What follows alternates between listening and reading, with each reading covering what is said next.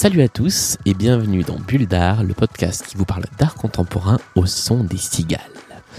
C'est l'été, c'est les vacances et nous sommes euh, toujours ensemble dans Bulle après une petite pause qui m'a permis de préparer les chroniques bavardages euh, que vous pouvez écouter sur France Inter. J'ai décidé de continuer à faire des bulles donc toutes les semaines euh, ou peut-être éventuellement toutes les deux semaines pour vous parler pendant les vacances euh, d'expo qui sont à voir cet été ou éventuellement de focus sur des artistes dont euh, j'ai envie de vous parler pour telle ou telle raison plus ou moins estivale ou plus ou moins vacancière au, au gré de, de voyages et de déplacements, pourquoi pas. Pour commencer euh, cette, petite période estivale, euh, je reste à Paris et j'ai eu envie de vous parler d'une exposition que j'ai vue il y a quelques jours à peine qui s'appelle Encore un jour banane pour le poisson rêve. Euh, ça commence très bien. Donc c'est une des dernières expositions montrées au Palais de Tokyo dans une saison qui s'appelle Enfance, puisque le, Palais de Tokyo fonctionne sur un système de saisons thématiques qui réunissent au sein de, du Palais de Tokyo, qui est un très grand lieu, euh, plusieurs petites expositions. Et donc dans la saison enfance, qui a commencé il y a, il y a quelques semaines, l'exposition principale s'appelle, comme je vous l'ai dit, Encore un jour banane pour le poisson rêve, qui est un titre inspiré euh, d'un livre de Salinger. Cette exposition, euh, elle, est, euh, elle est assez troublante puisque euh, on arrive dans, dans quelque chose qui est censé être dédié à l'enfance. Et quand on pense enfance, on pense jeu, on pense amusement, on pense légèreté. Et c'est pas forcément ce qui vient euh, en premier quand on arrive dans cette exposition, ou en tout cas quand on la parcourt. Euh, ce qui est, euh, ce qui est assez étonnant et tout aussi, tout aussi intéressant, c'est que c'est une expo qui se, qui se fonde autant sur ce que c'est qu'une vie d'enfant, qu'une vie de jeu. Donc il y a beaucoup de choses euh, qui sont euh, comme ça un petit peu sur l'idée du jeu. Il y a, notamment une, installation avec des, des, objets qui bougent et qui s'animent. Euh, et ça, correspond vraiment à l'idée du jeu d'enfant qui fait joujou avec ses figurines ou avec ses objets dans, dans sa chambre. Mais l'autre versant de ça, c'est les angoisses, c'est les peurs, c'est tout ce qui peut euh, marquer en fait une âme d'enfance et qui va continuer à marquer l'âme d'adulte. C'est euh, les, les, peurs d'enfant qui sont souvent des peurs qui se poursuivent et qui se prolongent à l'âge adulte. Parmi euh, tous ces éléments-là, qui sont donc ceux sur lesquels je me suis plus particulièrement focalisé dans l'exposition, il y en a beaucoup qui sont des éléments de dramaturgie de l'exposition et qui sont des petites installations petite ou moins petite d'ailleurs, conçue euh, par l'artiste Clément Cogitor, qui est le, dramaturge de, cette expo, euh, qui est un habitué du, Palais de Tokyo, et qui a donc à plusieurs endroits euh, imaginé des, moments de passage qui vont être plus ou moins inquiétants, plus ou moins perturbants, toujours avec cette idée de l'imaginaire de l'enfance, mais sous des formes plus ou moins perturbantes. Euh, une des premières auxquelles on se retrouve confronté, euh, c'est une, euh, une pièce fermée par laquelle on rentre par une porte qui n'est pas là habituellement, en plein milieu d'une salle. Et quand on se retrouve dans cette pièce avec des, des murs un petit peu un petit peu molletonnés, un petit peu comme si on était dans un asile psychiatrique, petit à petit, on se rend compte que les murs vont se mettre à gonfler. Et on se retrouve presque dans un cauchemar, euh, ce genre de cauchemar où on est enfermé dans une pièce, où on sent que les murs se resserrent et où, finalement il n'y a, plus d'issue possible. Alors là, en l'occurrence, il y a une issue et l'issue est d'autant plus importante euh, pour la pour la construction de cette pièce que une fois qu'on a passé la porte de sortie, on voit très bien le mécanisme qui est un mécanisme euh, de, soufflerie en fait qui fait gonfler ces parois en bois et donc l'installation est conçue en collaboration avec un, ébéniste qui a, la, qui a imaginé des façons de, travailler, de transformer le, bois. Mais voilà, on est, on est vraiment dans cette idée du cauchemar et de, ce qui peut marquer un enfant euh, jusqu'à son âge adulte. Je ne sais pas si vous vous, souvenez euh, de cauchemars que vous avez fait lorsque vous étiez enfant. Euh, il y en a quelques-uns qui, aujourd'hui encore, m'ont marqué, dont je me souviens euh, de quand j'avais 5-6 ans. Donc il y, a ces choses-là qui, parlent directement à tout le monde. Euh, il y a aussi une photo d'enfant grand format euh, dont on se rend compte en fait plus on s'approche que c'est pas une photo, c'est une mosaïque euh, de petits de petits pixels et qui en fait fait appel à la fois à l'art de la mosaïque et à l'imagerie d'Internet. Euh, et en fait, ce portrait évoque les portraits des alertes enlèvement, euh, des enfants disparus qu'on voit puisque le, les yeux de cet enfant sont cachés. Euh, il y a quelque chose dans ce visage qui va pas et en fait, plus on s'en approche, plus ce visage devient inquiétant.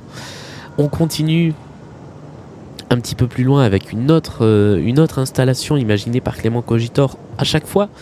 C'est pour mettre en valeur les, les œuvres qui sont présentées, qui sont des œuvres d'autres artistes euh, très, très divers et très variés. Mais euh, on arrive dans une salle très sombre qui, encore une fois, n'est pas là. Euh, habituellement, le, parcours du Palais de Tokyo est un petit peu modifié, ou en tout cas, on n'est pas dans le parcours habituel. Euh, donc c'est une salle obscure qui arrive à la fin euh, du parcours dans la partie haute du palais de Tokyo et on se retrouve face à un rideau. Euh, un rideau rouge de théâtre assez majestueux, derrière lequel il y a une petite statue elle-même assez inquiétante. Et petit à petit, ce rideau se lève, se lève, se lève par un mécanisme qu'effectivement on ne voit pas. et donc il y a deux solutions, soit attendre derrière pour voir ce qui se passe, soit prendre le risque d'avancer et ce qui est du coup assez amusant, c'est qu'on voit que le public hésite, il va, il va pas, euh, jusqu'au moment où quelqu'un se lance, et au moment où quelqu'un se lance, là le rideau lâche d'un coup, et tombe. Euh, et en fait c'est un piège. C'est-à-dire que aléatoirement, le rideau va se mettre à tomber comme si, comme s'il était piloté par un fantôme. Alors qu'on sait évidemment que c'est un mécanisme, mais encore une fois, ça fait appel à l'imaginaire, au rêve euh, d'enfants et euh, à la peur des monstres. On se retrouve à enchaîner dans l'escalier, euh, grand escalier qui tourne dans, le, dans, le palais de Tokyo et qui est décoré par l'artiste, le street artiste Dran. cette installation, enfin ce, cette décoration de street art, elle est là tout le temps. Mais là, encore une fois, Clément Cogitor a choisi, cette fois en collaboration avec une artiste qui travaille le tissu dont, dont j'ai oublié le nom, euh, de transformer cet escalier avec une lueur rouge euh, très euh, très forte, de la musique et puis un tapis rouge un petit peu délabré et on descend petit à petit. On ne sait pas où on va arriver parce que cet escalier est très long et encore une fois on est dans cette dimension autant imaginaire dans la rêverie que dans le cauchemar. Et c'est ça qui est, c'est ça qui est assez, euh, assez amusant avec cette expo, c'est que finalement elle nous prend par la main pour nous emmener vers l'enfance, mais elle nous emmène aussi vers le cauchemar. Et à la fin de ce, de ce très long escalier, on tombe dans une grande salle euh, du palais de Tokyo, euh, qui, est, qui est une installation de l'artiste Igor Rondinon, qui lui aussi a plusieurs fois exposé au, au Palais de Tokyo et, qui expose dans, dans, les plus grands musées du monde, euh, qui est une, une installation avec des clowns grandeur nature, hyper réaliste, euh, qui prise comme ça indépendamment euh, a un côté assez paisible, assez serein, puisque chaque clown, il y en a une, une quarantaine dans la salle, euh, porte un nom qui est un verbe, euh, un verbe d'action, donc être, dormir, respirer. Donc tout ça est en fait assez assez paisible puisque chaque clown pris indépendamment réalise une action. Ils sont euh, dans des positions assez détendues, euh, mais ils ont un tel réalisme que finalement ils ne peuvent que faire écho euh, à l'image du clown qui terrifie les enfants. Ils ont ces costumes bariolés, ils ont tous un masque, un nez rouge, ils sont tous pareils. Et finalement, on se dit, c'est un décor parfait pour un film d'horreur où on se baladerait là-dedans et où tout un coup, un de ces 40 clowns se lèverait et se mettrait à nous courir après. Donc, vraiment, c'est ça qui est, euh, qui est assez, assez fascinant avec cette expo, c'est que à tout moment, on peut, euh, on peut flipper. Et moi, il y a deux ou trois moments dans cette, dans cette exposition où j'ai sursauté parce qu'il se passait des choses auxquelles je m'attendais pas. Euh, et surtout pas dans une expo consacrée à l'enfance qui s'ouvre, euh, vous le verrez si vous avez l'occasion d'y aller, par une maison de poupées. On rentre dans le palais de Tokyo, non pas par l'entrée habituelle, mais par une petite maison de poupées qui, qui occupe toute la, toute la porte principale. Donc, on s'attend pas à ce côté, euh, à ce côté extrêmement surprenant. Et en même temps, euh, si vous vous intéressez un peu à, l'art contemporain, euh, le thème de l'enfance est rarement léger dans l'art contemporain.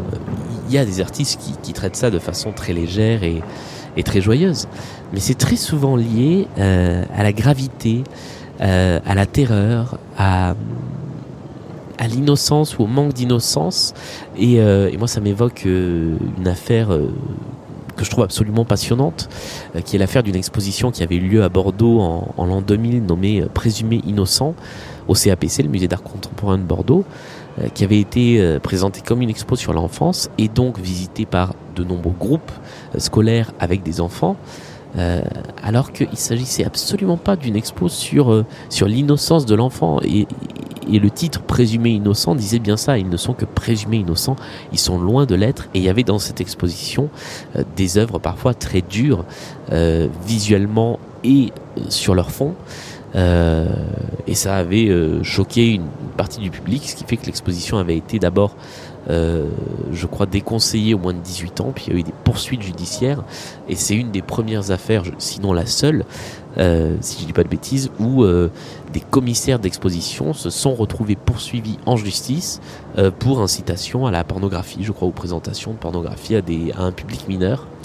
et donc voilà, on était encore sur la, la dualité de, ce thème de l'enfance qu'on retrouve euh, de manière beaucoup moins poussée à l'extrême, mais dans cette saison enfance euh, du Palais de Tokyo. Il y a également une deuxième exposition un petit peu plus petite euh, de l'artiste Laure Prouveau, qui rentre aussi dans ce thème enfance et qui est tout sauf enfantine.